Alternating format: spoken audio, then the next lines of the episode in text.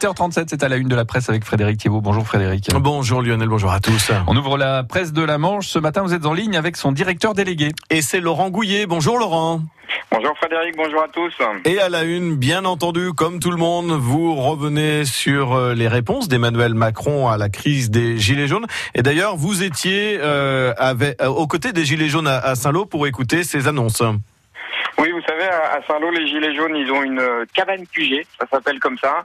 Ils ont écouté très attentivement hein, devant, devant leur télé euh, le président de la République, ils prenaient des notes, euh, etc.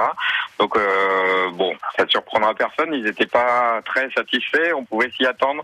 Mais on revient évidemment là-dessus et puis on revient sur toutes les mesures annoncées ou, les réponses apportées par Emmanuel Macron en matière de pouvoir d'achat, de travailler plus, de décentralisation. Et puis nos élus réagissent à ces déclarations dans nos colonnes ce matin. Voilà, et on l'a entendu également sur France Bleu Cotentin avec un gilet jaune de 40 ans. La mobilisation euh, euh, devrait reprendre euh, demain et certains appellent même à la reprise des blocages de, de ronds-points. Alors à la une également de la presse de la Manche ce vendredi, cet appel à la solidarité pour Katia et Ludovic. On en avait parlé également sur France Bleu Cotentin.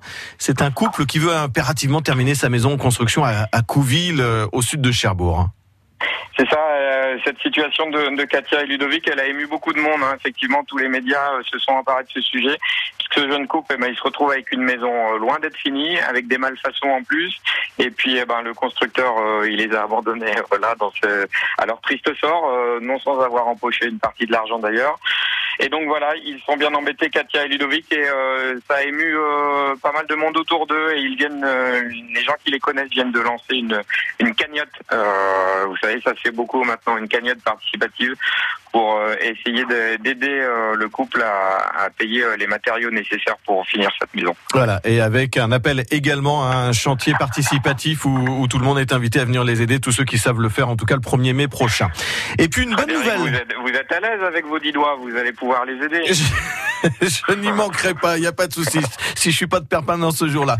Euh, Laurent, euh, plus sérieusement, une bonne nouvelle également pour les amis de l'île du Large. C'est l'association qui restaure euh, Saint-Marcouf au large de la côte est du Cotentin.